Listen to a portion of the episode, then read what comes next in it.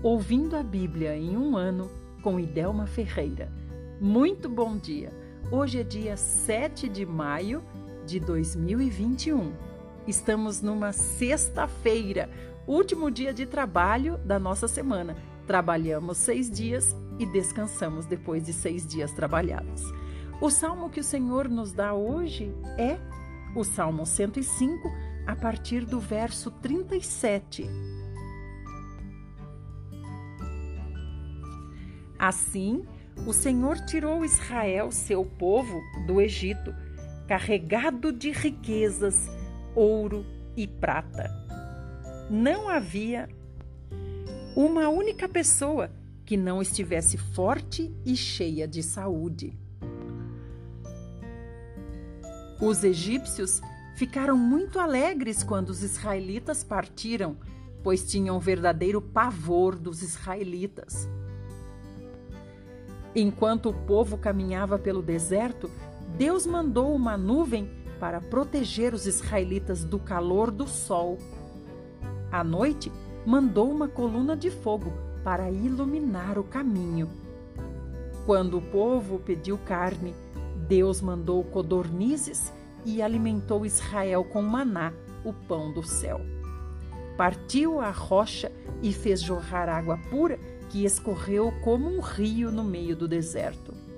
Ele fez tudo isso porque se lembrou da sua santa promessa feita a Abraão, seu servo. Deus guiou o seu povo escolhido até a terra prometida. Todos os israelitas cantavam cheios de júbilo e gritavam de alegria.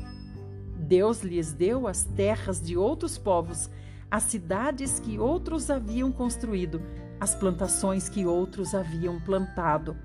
Deus fez tudo isso para que os israelitas obedecessem fielmente aos seus mandamentos e guardassem as suas leis. Aleluia. Vamos para Provérbios, capítulo 14, 28 e 29. Uma população que cresce é a glória do rei.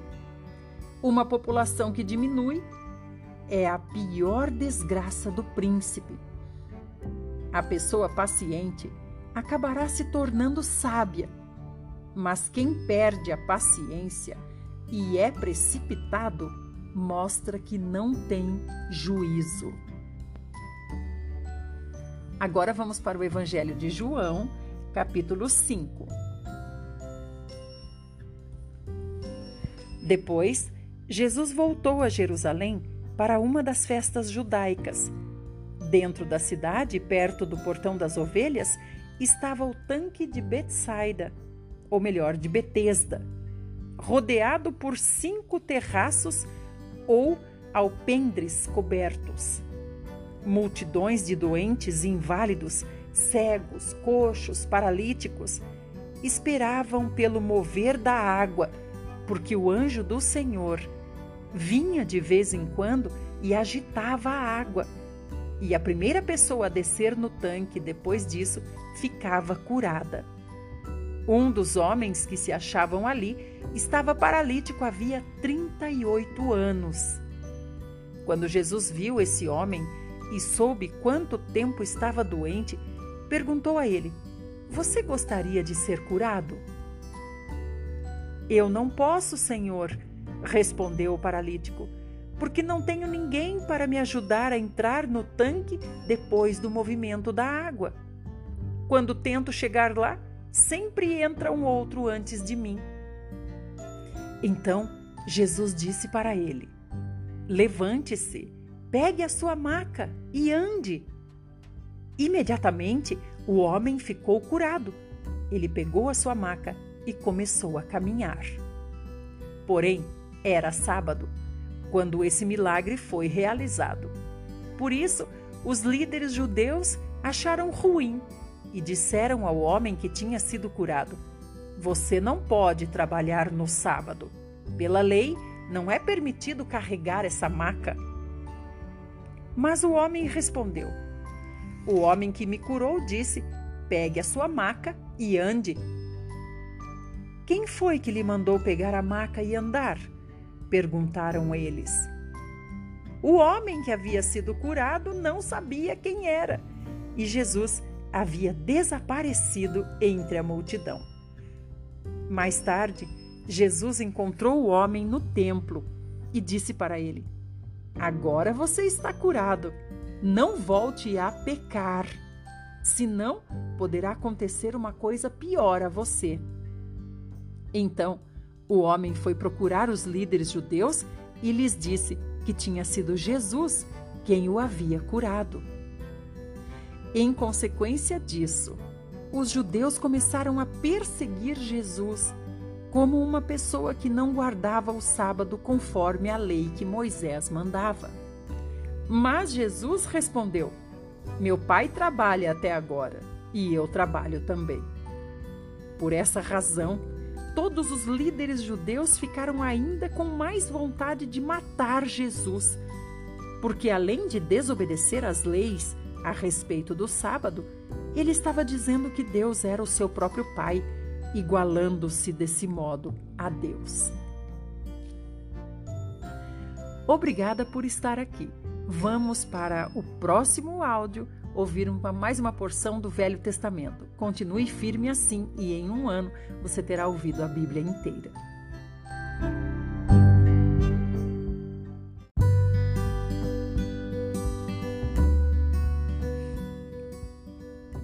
Livro de Samuel. Meus parabéns! Você concluiu o livro de Ruth e agora vamos começar o livro de Samuel. Hoje vamos para o capítulo 1 até o capítulo 2, 21. Primeiro de Samuel. Havia um homem chamado Eucana, da tribo de Efraim, que morava em Ramataim Zofim, na região das montanhas de Efraim. Eucana era filho de Jeroão. Jeroão era filho de Eliú. Eliú era filho de Tou. E Tou era filho do Efraimita Zufi. Eucana tinha duas mulheres. Uma se chamava Ana e a outra Penina. Penina tinha filhos. Ana, porém, não tinha. Todos os anos, Eucana e sua família faziam uma viagem até o tabernáculo em Siló, a fim de adorar ao Senhor dos céus e oferecer sacrifícios ao Senhor. Os sacerdotes que estavam de serviço nesse tempo eram os dois filhos de Eli, Ofne e Finéias. No dia em que Eucana oferecia o seu sacrifício, dava uma parte para Penina e outra para todos os filhos e filhas de Penina.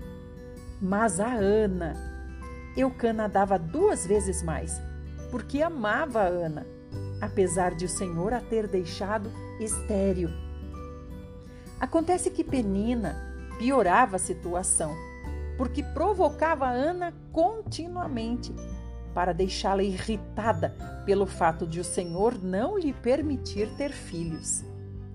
E todos os anos era a mesma coisa. Penina caçoava de Ana e a provocava quando iam a Siló, a casa de Deus. Por isso, Ana chorava muito e não tinha vontade de comer. O que está acontecendo com você, Ana? perguntou Eucana, seu marido. Por que você está chorando e por que não come? Será que eu não sou melhor para você do que dez filhos? Certo dia, após a refeição da tarde, quando ainda estavam em Siló, Ana foi ao tabernáculo do Senhor. O sacerdote Eli estava sentado no seu lugar de costume ao lado da entrada. Ela estava sentindo-se profundamente angustiada e chorava amargamente enquanto fazia sua oração ao Senhor. Ana fez este voto, dizendo: Ó Senhor dos exércitos, se olhar para o meu sofrimento e responder à minha oração, dando-me um filho, então dedicarei esse filho ao Senhor. Ele será seu por todos os dias que viver, e os seus cabelos e sua barba nunca serão cortados. Eli percebeu que a boca de Ana se mexia enquanto ela orava em silêncio. do fundo do coração diante do Senhor. Porém, Eli não ouvia som algum. Então pensou que ela estivesse embriagada e perguntou para Ana: Era preciso vir aqui embriagada? Veja se para de beber vinho. Por favor, meu senhor, respondeu Ana, não estou embriagada. Estou profundamente angustiada e estava abrindo meu coração diante do Senhor. Não bebi vinho nem bebida fermentada. Não julgue a sua serva como uma mulher vadia. Oro assim por sofrer grande angústia e aflição. Nesse caso, disse ele, tenha bom ânimo, levante-se, vá em paz e que o Deus de Israel conceda o que você pediu. Ó oh, Senhor, muito obrigada. Ana exclamou. Então ela voltou feliz e começou a se alimentar de novo.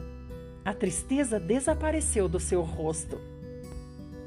A família se levantou bem cedo na manhã seguinte e foi ao tabernáculo adorar o Senhor. Depois voltaram para casa em Ramá. Eucana teve relações com Ana e o Senhor se lembrou dela. Ana ficou grávida e, no devido tempo, teve um filho e deu a ele o nome de Samuel, dizendo: Eu o pedi ao Senhor. No ano seguinte, Eucana, com toda a sua família, viajou para oferecer o sacrifício anual ao Senhor e para cumprir o seu voto. Desta vez, sem a companhia de Ana. Ela disse ao seu marido: Vamos esperar até que o menino esteja desmamado. Então eu o levarei e o apresentarei ao Senhor e o deixarei lá para sempre. E seu marido Eucana lhe disse: Está bem, faça como achar melhor. Fique aqui até desmamá-lo. Seja feita a vontade do Senhor. E assim ela ficou em casa e criou seu filho até que o desmamou. Então Havendo-o desmamado, apesar de o menino ainda ser muito pequeno, ela o levou à casa do Senhor em Siló. Levou também um novilho de três anos para o sacrifício, cerca de 30 litros de farinha e uma vasilha de vinho. Depois do sacrifício do novilho, levaram o menino a Eli. Meu senhor, lembra-se de mim? perguntou Ana ao sacerdote Eli. Juro por sua vida, que sou aquela mulher que esteve aqui aquela vez, orando ao Senhor. Pedi ao Senhor que me desse este filho e ele atendeu ao meu pedido. Por isso, agora eu o entrego ao Senhor. Por todos os dias em que viver, ele pertencerá ao Senhor, pois ao Senhor foi pedido. E adoraram ali ao Senhor. Então, Ana fez a seguinte oração Quanto me alegro no Senhor, quanta força e bênção Ele me tem dado. Agora tenho uma resposta para os meus inimigos, porque me alegro na Sua salvação. Ninguém é tão santo quanto o Senhor, não há outro Deus além do Senhor. Nem há rocha alguma como o nosso Deus. Deixem de falar tão orgulhosamente. Não saiam palavras arrogantes da boca de vocês. O Senhor é um Deus sábio, ele julgará as suas ações. O arco dos fortes foi quebrado. Os que eram fracos agora são fortes. Os que tinham muito agora passam fome. Os que passavam fome agora têm alimento. A mulher que não tinha filhos agora tem sete. Aquela que tinha muitos filhos agora não tem mais. O Senhor tira a vida e dá a vida. Ele faz descer à sepultura e dela faz retornar. O Senhor faz com que alguns fiquem pobres e outros ricos. A um ele humilha, a outro ele exalta. Do pó ele levanta o necessitado. Sim, de um monte de cinzas ele exalta o pobre. E o trata como príncipe e o faz sentar num lugar de honra. Porque toda a terra é do Senhor, ele põe ordem no mundo o Senhor protegerá os homens piedosos, porém, os maus serão silenciados na escuridão, pois ninguém será vitorioso pela sua própria força. Os que lutam contra o Senhor serão humilhados. Do céu, o Senhor troveja contra eles. O Senhor julga até os confins da terra. O Senhor dará grande força ao seu rei e dará grande glória ao seu ungido. Então, Eucana voltou para casa em Ramá, sem o menino. E Samuel tornou-se servo consagrado ao Senhor, sob a orientação do sacerdote Eli. Os filhos de Eli eram homens maus que não amavam o Senhor estavam acostumados a mandar um empregado ficar ali perto, e quando alguém oferecia sacrifício, o empregado vinha com um garfo grande de três dentes e, enquanto a carne estava cozinhando, colocava o garfo na panela ou travessa e o sacerdote ficava com tudo o que vinha no garfo. Era assim que eles tratavam todos os israelitas que vinham a Siló. Às vezes, o empregado vinha antes mesmo de queimarem a gordura sobre o altar e dizia ao homem que estava oferecendo o sacrifício: Me entregue um pedaço da carne para o sacerdote assar. Ele não aceitará de você a carne cozida, ele a quer crua. Se o homem que oferecia o sacrifício respondesse: Leve quanto quiser, mas primeiro é preciso queimar a gordura, conforme a lei manda então o empregado respondia: Não, ou você me entrega a carne agora, ou eu mesmo a tomo à força. Assim, aos olhos do Senhor, o pecado desses jovens era muito grande, pois tratavam com desprezo as ofertas que o povo trazia ao Senhor. Embora ainda fosse uma criança, Samuel ministrava diante do Senhor e vestia um pequeno manto de linho semelhante ao manto sacerdotal. Cada ano, a mãe de Samuel fazia para ele uma túnica e a levava para ele quando vinha com o marido para Siló oferecer o sacrifício anual. Antes de voltarem para casa, Eli abençoava Eucana, dizendo: que o Senhor dê filhos a você com esta mulher no lugar deste que ela pediu e entregou ao Senhor. E o Senhor abençoou Ana. Ela engravidou e deu à luz três filhos e duas filhas. Enquanto isso, Samuel crescia diante do Senhor. Obrigada por sua companhia. Essa é a nossa porção de palavra para o dia de hoje. Ouça todos os dias os áudios, assim em um ano você terá ouvido a Bíblia inteira.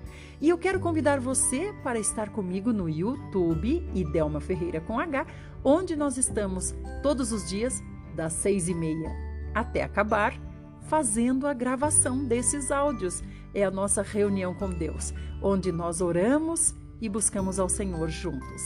Até lá!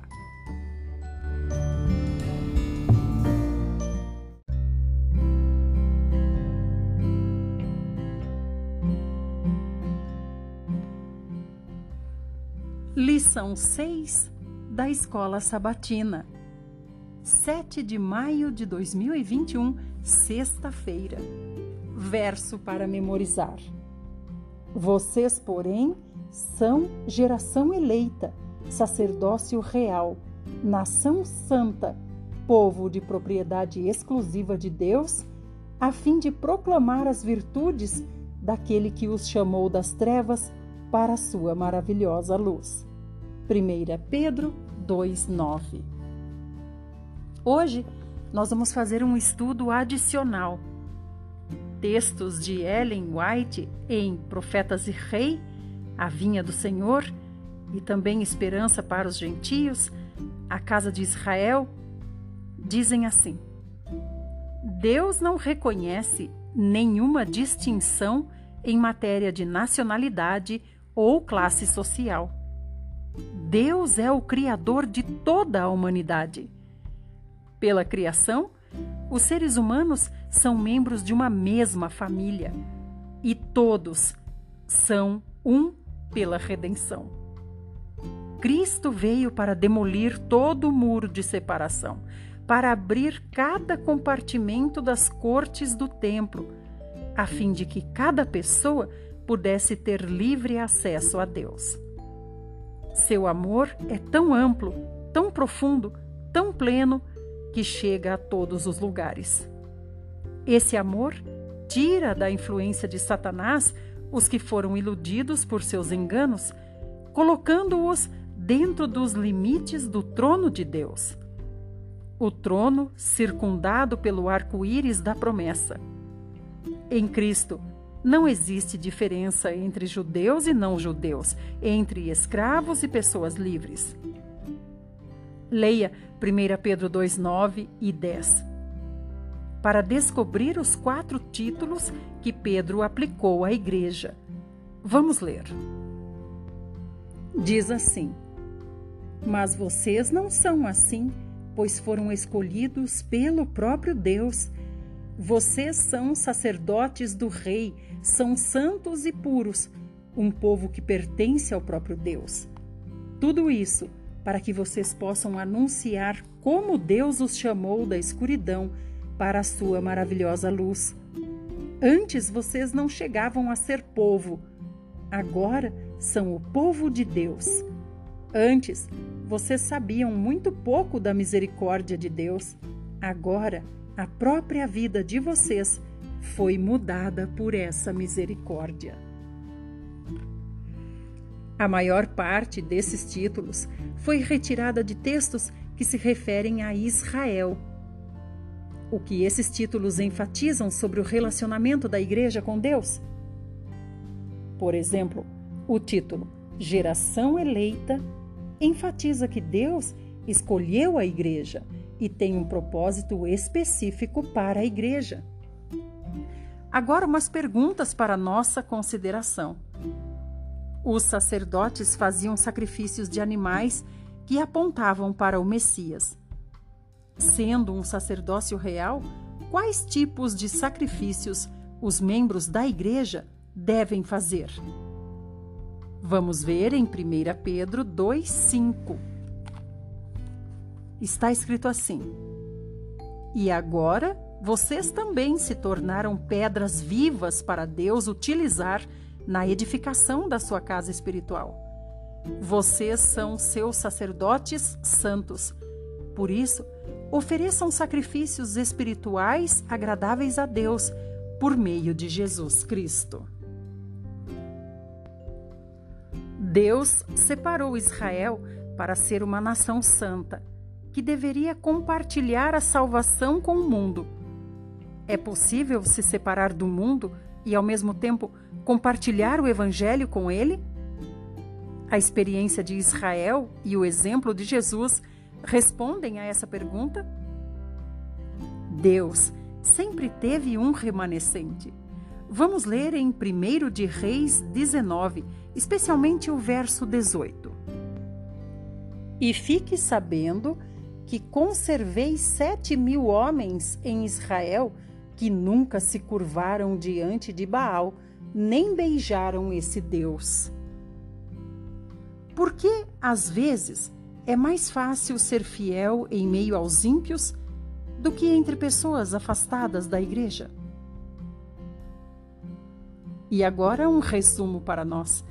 O verdadeiro Israel, antes e depois da cruz, é o Israel da fé, que vive em um relacionamento espiritual e de aliança com Deus e atua como seu representante, ou seja, representante de Deus. Vamos concluir agora com o verso que estamos memorizando essa semana. Vocês, porém, são geração eleita, sacerdócio real, nação santa, povo de propriedade exclusiva de Deus, a fim de proclamar as virtudes daquele que os chamou das trevas para a sua maravilhosa luz. 1 Pedro 2, 9. Agora vamos tentar juntos. Vocês, porém, são geração eleita, sacerdócio real, nação santa, povo de propriedade exclusiva de Deus, a fim de proclamar as virtudes daquele que os chamou das trevas para a sua maravilhosa luz. 1 Pedro 2,9 Mais uma vez? Vocês, porém, são geração eleita, sacerdócio real, nação santa, povo de propriedade exclusiva de Deus, a fim de proclamar as virtudes daquele que os chamou das trevas para a sua maravilhosa luz. 1 Pedro 2:9. Obrigada por estar aqui. Se você tem interesse por áudios de livros de Ellen White, procure por Idelma Ferreira com H no Telegram ou participe das lives onde acontecem a gravação desses áudios, que está na página Ellen White em lives no Facebook. A gravação acontece todos os dias às 5 horas da manhã. Até lá!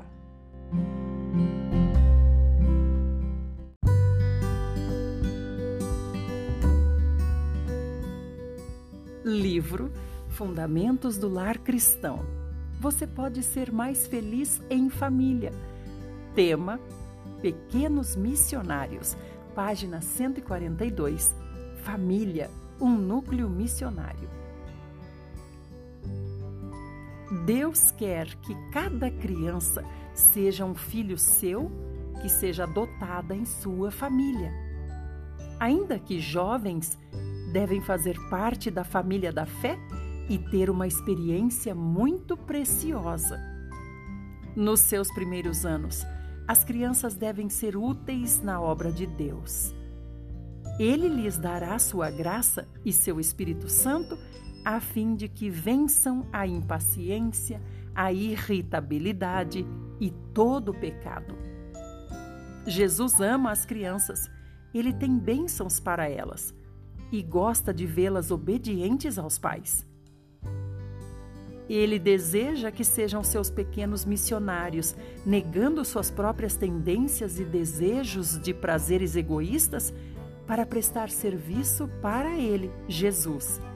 E esse serviço é justamente tão aceitável a Deus quanto aquele realizado pelos mais velhos.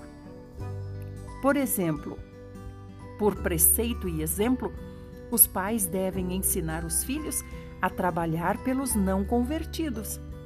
As crianças devem ser educadas de tal maneira que se solidarizem com os idosos e enfermos e desejem aliviar os sofrimentos dos pobres e oprimidos. Devem ser ensinadas a ser dedicadas no trabalho missionário.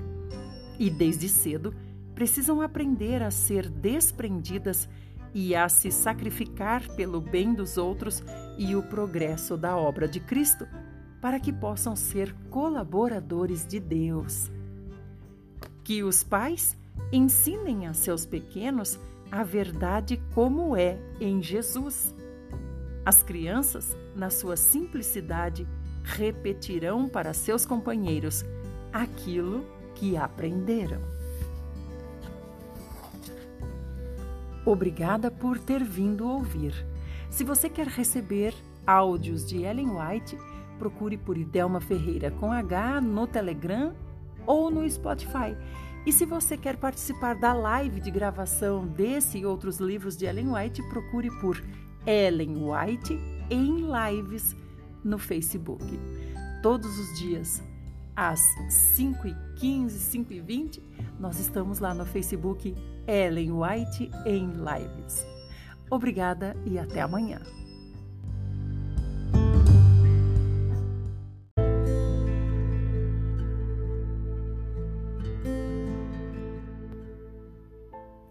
Livro O Grande Conflito Acontecimentos que mudarão o seu futuro.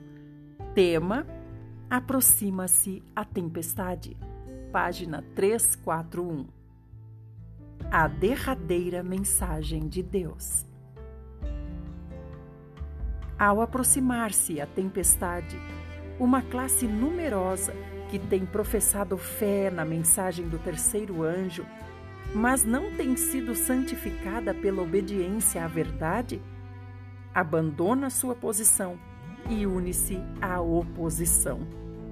Unindo-se ao mundo, chegam a ver as coisas quase sob a mesma luz e assim escolhem o lado popular. Homens que se haviam regozijado na verdade empregam seu talento e apresentação agradável para enganar as pessoas. Tornam-se os piores inimigos de seus antigos irmãos. Esses apóstatas serão eficientes agentes de Satanás para representar falsamente e acusar os observadores do sábado, incitando os governantes contra eles. Os servos de Deus terão apresentado a advertência. O Espírito Divino os constrangeu a falar. Não consultaram seus interesses temporais, nem procuraram preservar sua reputação ou vida. A obra parece muito além de sua habilidade para realizá-la. Contudo, não podem retroceder. Sentindo seu completo desamparo, refugiam-se naquele que é poderoso, à busca de forças. Diferentes períodos da história têm sido marcados pelo desenvolvimento de alguma verdade especial, adaptada às necessidades do povo de Deus naquele tempo. Toda nova cidade toda nova verdade, aliás, teve de enfrentar oposição. Os embaixadores de Cristo devem cumprir seu dever e deixar os resultados com Deus.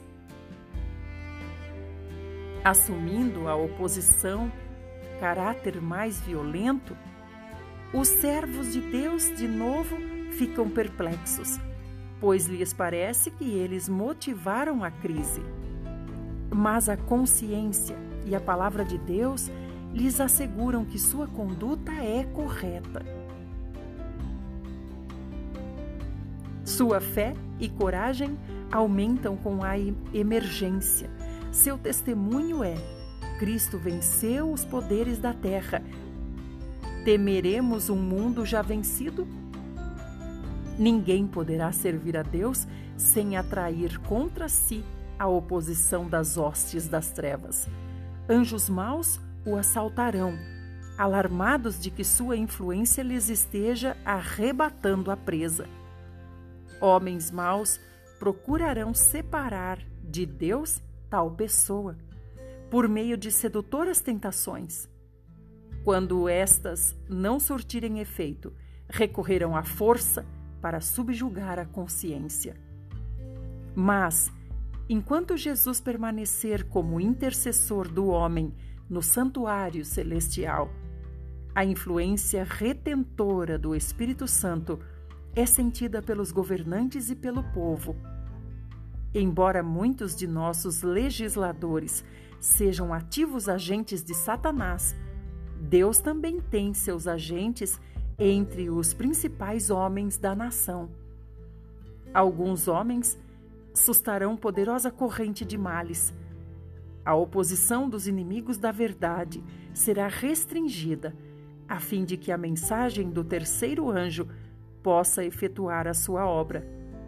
A advertência final prenderá a atenção dessas pessoas influentes e alguns a aceitarão e se manterão com o povo de Deus durante o tempo de angústia. O anjo que se une na proclamação da mensagem do terceiro anjo deve iluminar a terra toda com a sua glória. A mensagem do primeiro anjo foi levada a todos os povos missionários do mundo e em alguns países houve o maior interesse religioso que se tem testemunhado desde a reforma. Mas isso deve ser superado pela última advertência do terceiro anjo. Essa obra será semelhante à do dia de Pentecostes. A chuva temporã foi dada no início da pregação do Evangelho para efetuar a germinação da preciosa semente. Assim, a chuva serôdia será dada em seu final para o amadurecimento da colheita. Oséias 6:3 e Joel 2:23. A grande obra do Evangelho não deverá encerrar-se com menor manifestação do poder de Deus do que a que assinalou o seu início. As profecias que se cumpriram no derramamento da chuva temporã no início do, Evangelho deverão cumprir-se novamente na chuva serôdia, no final do mesmo. Eis aí os tempos do refrigério, contemplados pelo apóstolo Pedro em antecipação, como está em Atos 3, 19 e 20. Servos de Deus, com o rosto iluminado e a resplandecer de santa consagração, apressar-se-ão de um lugar para outro para proclamar a mensagem do céu. Operar-se-ão prodígios, os doentes serão curados e sinais e maravilhas seguirão os crentes. Satanás também opera com prodígios de mentira, até mesmo fazendo descer fogo do céu. Está em Apocalipse 13, 13. Assim, os habitantes da terra serão levados a decidir-se. A mensagem há de ser levada não tanto por argumentos como pela convicção profunda do Espírito Santo. Os argumentos foram representados, as publicações exerceram sua influência, mas ainda assim, muitos foram impedidos de compreender completamente a verdade. Agora, esta é vista em toda a sua clareza. Laços de família, relações com a Igreja são impotentes para deter os sinceros filhos de Deus. Apesar das forças arregimentadas contra a verdade, grande número se coloca ao lado do Senhor. Aleluia! Obrigada por sua companhia. Para mais áudios de Ellen White, procure por Idelma Ferreira com H no Telegram. E se você quer assistir às lives onde são feitas as gravações desses áudios dos livros, procure por Ellen White em lives no Facebook. Todos os dias, a partir das 5 da manhã, os livros estão sendo gravados. Até lá!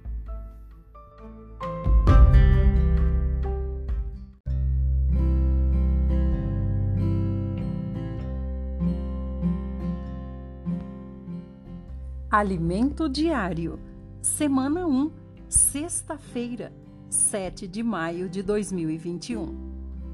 Vamos ler com oração João 3:8. O vento sopra onde quer, ouves a sua voz, mas não sabes de onde vem nem para onde vai. Assim é todo o que é nascido do Espírito. O vento sopra onde quer, ouves a sua voz, mas não sabes de onde vem o vento e nem para onde vai o vento. Da mesma forma, é todo aquele que é nascido do Espírito. João 3:8. O tema de hoje é estar sensível à direção do Espírito. E quem nos ajuda é o irmão Pedro Dong. Em Atos 3, vemos que os apóstolos Pedro e João haviam feito um milagre, a ponto de todos glorificarem a Deus pelo que acontecera. Quando logo a seguir foram julgados pelo sinédrio, que queria proibi-los de falar sobre o nome de Jesus não havendo condições de castigá-los por causa da admiração do povo, Pedro e João foram soltos e procuraram os irmãos para contar-lhes o que havia ocorrido. Vejamos qual foi a reação dos irmãos ao ouvi-los. Está em Atos, Atos 3, 24. Ouvindo isto, unânimes, levantaram a voz a Deus e disseram: Tu, soberano Senhor, que fizeste o céu, a terra, o mar e tudo o que neles há. Amados irmãos, não há um segundo Deus que tenha feito o céu, a terra, o mar e tudo o que neles existe. Não há outro Deus. Só há um Deus verdadeiro. Vamos ler essas passagens. Atos 3, de 1 até 24. Certa tarde, Pedro e João foram ao templo para participar da reunião diária de oração às três horas. Quando eles se aproximavam, viram um homem coxo de nascimento ser carregado pela rua e ser colocado ao lado da porta do templo chamada Formosa, como era seu costume todos os dias. Quando Pedro e João estavam passando, o pobre homem pediu-lhes esmola. Os dois olharam bem para ele, então Pedro disse: Olhe para nós. O coxo prestou atenção neles, esperando uma esmola. Mas Pedro disse: Não tenho prata nem ouro para você, mas eu vou dar uma outra coisa que eu tenho. Em nome de Jesus Cristo de Nazaré, eu digo: ande. E com isso, Pedro tomou o coxo pela mão e o ajudou a levantar-se. Ao fazer isso, os pés e os tornozelos do homem foram curados e ficaram tão fortes que ele se levantou de um pulo e começou a caminhar. Então, caminhando, pulando e louvando a Deus, entrou no pátio do templo com eles quando os que estavam lá dentro viram o homem andando e louvando a Deus, reconheceram que ele era o mendigo coxo que haviam visto tantas vezes na porta do templo chamada Formosa. Ficaram surpresos e admirados com o que tinha acontecido. Todos correram para o alpendre de Salomão, onde o coxo estava com Pedro e João, e não se separava deles. Todo mundo ali ficou maravilhado. Pedro então dirigiu-se à multidão. Israelitas, disse Pedro, que existe de tão admirável nisto? E por que estão olhando para nós como se pelo nosso próprio poder ou virtude tivéssemos feito este homem andar? Porque é o Deus de Abraão, de Isaque e Jacó e de todos os antepassados de vocês quem glorificou o seu servo Jesus, que vocês negaram diante de Pilatos, apesar de Pilatos ter decidido soltá-lo e vocês entregaram à morte. Vocês não o quiseram solto, o santo e justo. Em lugar dele, exigiram a libertação de um assassino. E vocês mataram o autor da vida. Mas Deus o ressuscitou dos mortos. E nós somos testemunhas deste fato. Foi o nome de Jesus que curou este homem, e vocês sabem que ele era coxo antes. A fé no nome de Jesus, a fé que vem por meio dele, é que produziu esta cura perfeita, como todos podem ver. Queridos irmãos, eu entendo que o que vocês fizeram com Jesus foi por ignorância e que a mesma coisa se pode dizer dos seus líderes. Porém, Deus estava cumprindo seu plano por meio dos profetas, de que o Cristo devia sofrer todas estas coisas. Agora, mudem de ideia e de atitude para com Deus, voltando-se para Ele, a fim de que Ele possa cancelar os pecados de vocês e mandar da presença do Senhor tempos maravilhosos de alívio e enviar-lhes novamente Jesus, o Cristo de vocês. Porque ele deve permanecer no céu até o tempo da restauração de todas as coisas, conforme foi profetizado desde os tempos antigos. Moisés, por exemplo, disse há muito tempo: O Senhor Deus levantará entre vocês um profeta que se parecerá comigo. Prestem atenção, com cuidado, em tudo quanto ele disser a vocês. Todo aquele que não ouvir seu ensinamento será completamente destruído. Samuel e os outros profetas há muito tempo falaram a respeito do que está acontecendo hoje. Atos 4:17 diz: Porém, talvez possamos impedir que se espalhe a propaganda deles devemos adverti-los de que não falem mais acerca desse nome. No versículo 21. Então eles tornaram a ameaçá-los e finalmente mandaram os dois embora, porque não sabiam como dariam um castigo a eles sem provocar tumulto, porque todo o povo estava louvando a Deus pelo que havia acontecido. E no 24. Ouvindo isto, todos se uniram nesta oração a Deus. Ó soberano Senhor, Criador do céu, da terra, do mar e de tudo o que há neles, o Senhor falou há muito tempo pelo Espírito Santo, através do nosso antepassado, o rei Davi. Em outra ocasião, registrada no livro de Atos, somos lembrados de que há um único Deus. Paulo estava em Atenas, um lugar bastante idólatra e politeísta, onde, passando, observou vários objetos de culto e, dentre eles, um altar a um Deus desconhecido. Está em Atos 17, 23. Diz assim: Pois enquanto andava por aí, vi os muitos altares de vocês, e um deles tinha esta inscrição: Ao Deus desconhecido. Vocês têm adorado a Deus sem saber quem Ele é, e agora eu quero falar a respeito dele a vocês. Paulo aproveitou a situação para dizer que aquele Deus desconhecido é, na verdade, o verdadeiro Deus. No verso 24 diz: O Deus que fez o mundo e tudo o que nele há é que é o Senhor do céu e da terra. Não mora em templos feitos por mãos humanas.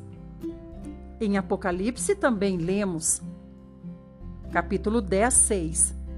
E jurou por aquele que vive pelos séculos dos séculos, o mesmo que criou o céu, a terra, o mar e tudo quanto neles existe. Já não haverá demora. Esse é o anjo cujos pés estão sobre o mar e a terra como sinal de posse, indicando que tudo é do Senhor. Ele também anuncia que o sétimo anjo tocará a trombeta e se cumprirá o mistério de Deus. Em Apocalipse 14, 7, vemos a mesma coisa. Amados irmãos, essa é uma palavra parentética, cuja atenção é nos impressionar quanto ao fato de haver apenas um único Deus, responsável por toda a criação. Devemos louvá-lo e adorá-lo por isso, todos os dias. Voltando ao livro de Atos, lemos sobre Paulo quando esteve em Icônio. Todavia, quando os discípulos o encontraram, Paulo se levantou, sacudiu o pó e continuou pregando o evangelho. É esse espírito que havia em Paulo que nos deve contagiar também. Não nos deixemos abater pelas circunstâncias, mas vamos levantar-nos e prosseguir sempre. Paulo finalmente chegou à cidade de Listra Antes disso, Paulo e Barnabé tinham tido uma forte discussão por causa de João Marcos, o desertor da primeira viagem.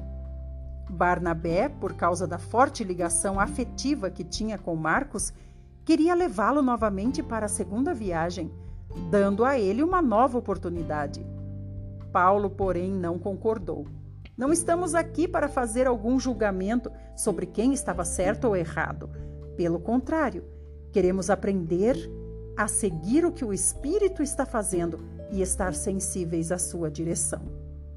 Paulo, por sua vez, escolheu Silas, um dos irmãos notáveis de Jerusalém, para acompanhá-lo em sua viagem. Silas fora enviado pelos irmãos de Jerusalém para Antioquia, a fim de testemunhar a decisão de uma comunhão que houve entre Paulo, Barnabé e os apóstolos de Jerusalém. Silas, por sua vez, resolveu acompanhar Paulo, pois percebeu a direção e a liderança de Paulo. Embora também houvesse apóstolos em Jerusalém, Silas se deu conta de que a Paulo havia sido confiado o conteúdo da economia de Deus. O ensinamento dos apóstolos, portanto, era ministrado principalmente por meio de Paulo. Em Jerusalém, o Espírito usou fortemente Pedro e João para dar testemunho de que Jesus é o Cristo, que foi morto, mas a quem Deus ressuscitou. Sendo assim, concluímos que a principal ação dos doze apóstolos em Jerusalém foi a de dar testemunho. Por serem judeus, esses apóstolos testemunharam aos judeus que Jesus, a quem eles haviam matado, era o Cristo que Deus lhes enviara, a quem o mesmo Deus ressuscitou. Esse era o encargo dos doze apóstolos. Por fim, em mensagens anteriores, vimos que Paulo completou a palavra de Deus. Ele completou a revelação do mistério que há na palavra. Por isso, entendemos que sua palavra completou a revelação que define o ensinamento dos apóstolos. Aprove a Deus revelar diretamente a Paulo sua economia, seu plano, seus mistérios. Esse é o conteúdo das palavras de Paulo. Agora, uma pergunta para nós: por que Silas resolveu permanecer com Paulo? E lembre-se de falar para você mesmo qual é o seu ponto-chave no desfrute de hoje, o que mais lhe chamou a atenção. E vamos concluir mais uma vez lendo, orando João 3,8. O vento sopra onde quer, ouves a sua voz, mas não sabes de onde vem, nem para onde vai. Assim é todo o que é nascido do Espírito. Muito obrigada por sua companhia.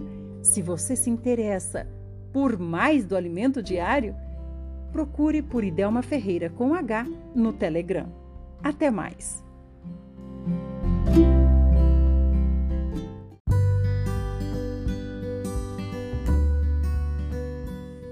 Livro Lições para o Viver Cristão. Tema: A confirmação da Igreja e outros fatores. Página 225. Buscar a vontade de Deus. A vontade de Deus é revelada por meio da palavra, do espírito do homem e do ambiente. A vontade de Deus também é revelada por meio da igreja.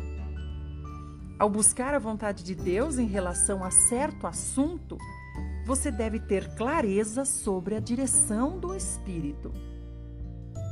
Os ensinamentos das Escrituras e também as circunstâncias do ambiente tanto quanto possível, também deve ter comunhão com aqueles que conhecem a Deus na igreja, para ver se dizem amém à sua orientação. Isso lhe dará confirmação adicional quanto à vontade de Deus. Esses irmãos conhecem mais a palavra de Deus.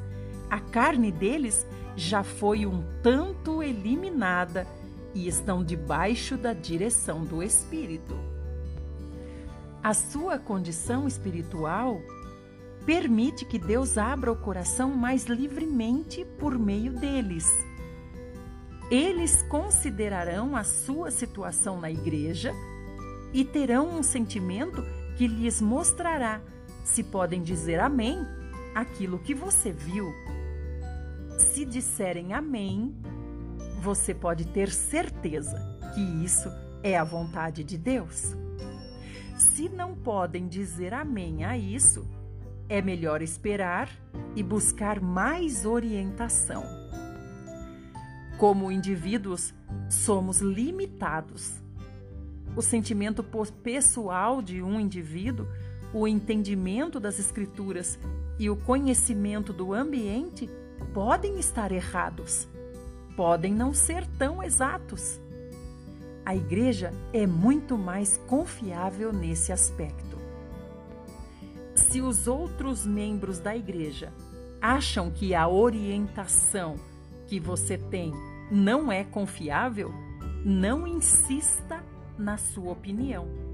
Não pense que a sua orientação é sempre confiável.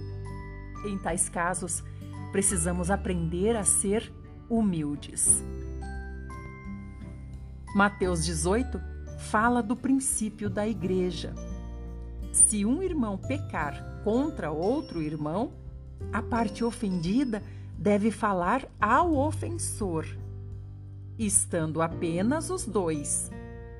Se a parte que ofendeu não quiser ouvir, a parte ofendida deve levar consigo um ou dois irmãos.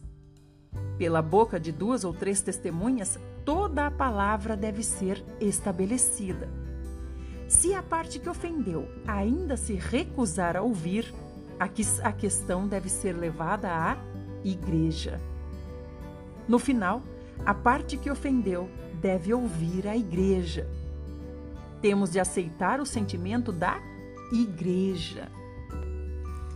O Senhor Jesus disse: Tudo que amarrardes na terra terá sido amarrado no céu, e tudo que soltardes na terra terá sido solto no céu. Como a igreja é a habitação de Deus e o farol da luz de Deus, precisamos crer que a vontade de Deus é revelada na igreja.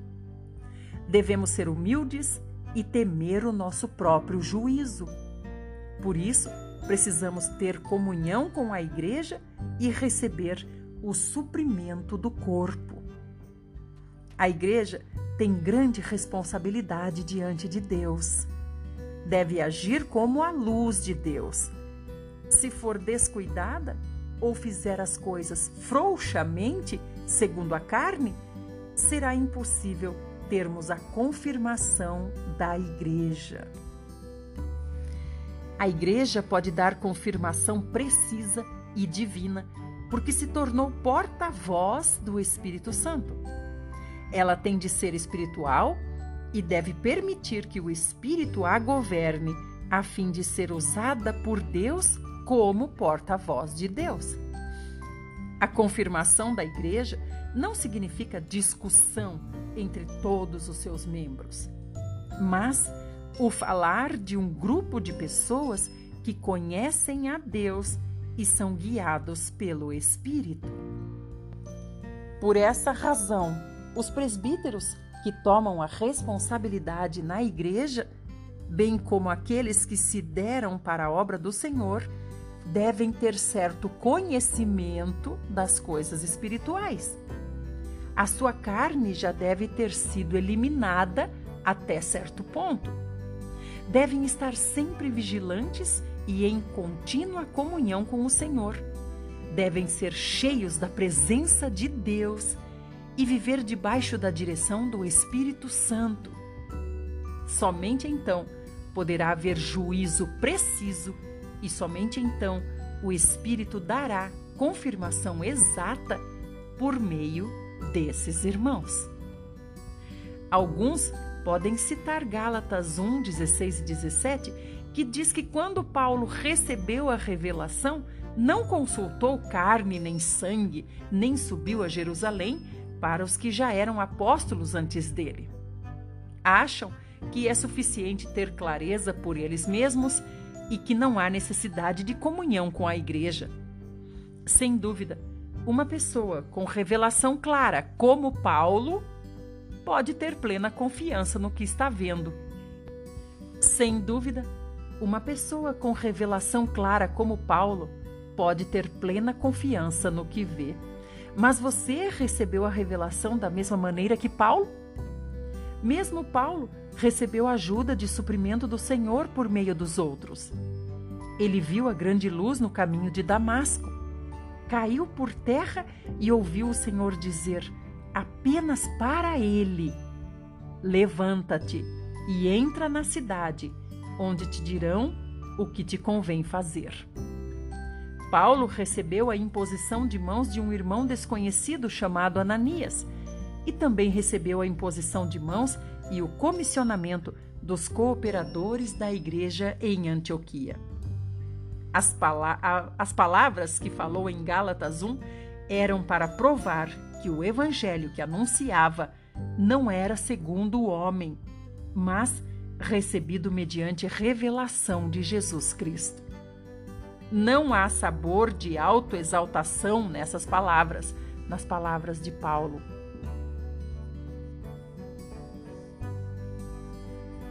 Devemos ser humildes e não inflexíveis. Não devemos ter-nos em alta conta. O fato é que estamos muito aquém de Paulo para nos compararmos a ele. Por sermos a parte envolvida, ao buscarmos a vontade de Deus, somos cegados pelos próprios interesses e subjetividade. Então, é difícil ver as coisas com clareza. É aí que entra a igreja. Ela pode suprir-nos e nos dar muita ajuda. É por isso que devemos buscar a confirmação da igreja quando temos necessidades. Contudo, devemos evitar outro extremo. Alguns cristãos são passivos demais, perguntam tudo para a igreja e querem que os outros irmãos decidam tudo por eles. Isso vai contra o princípio do Novo Testamento. Não podemos considerar um grupo de pessoas espirituais na igreja como se fossem os profetas do Antigo Testamento, pedindo a eles orientação em tudo. 1 João 2,27 diz: Quanto a vós outros, a unção que dele recebestes permanece em vós, e não tendes necessidade de que alguém vos ensine. Mas, como a sua unção vos ensina a respeito de todas as coisas.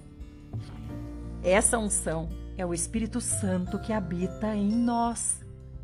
Nunca podemos substituir o ensinamento da unção pela confirmação da igreja. A confirmação da igreja não deve ser considerada da mesma forma que se considerava as palavras dos profetas. O seu objetivo é confirmar, confirmar o que vemos, para que possamos ter mais certeza da vontade de Deus. É uma proteção e não um substituto da busca individual da palavra de Deus, da vontade de Deus. Devemos atentar para outro ponto também. Essa maneira de buscar a vontade de Deus deve ser aplicada somente para questões importantes. Quanto aos assuntos comuns do viver diário, não precisamos recorrer a tal método, a igreja. Podemos julgar de acordo com o bom senso. Deus não eliminou o bom senso. Deus quer que façamos os próprios juízos no que diz respeito às coisas com que podemos tratar usando o bom senso.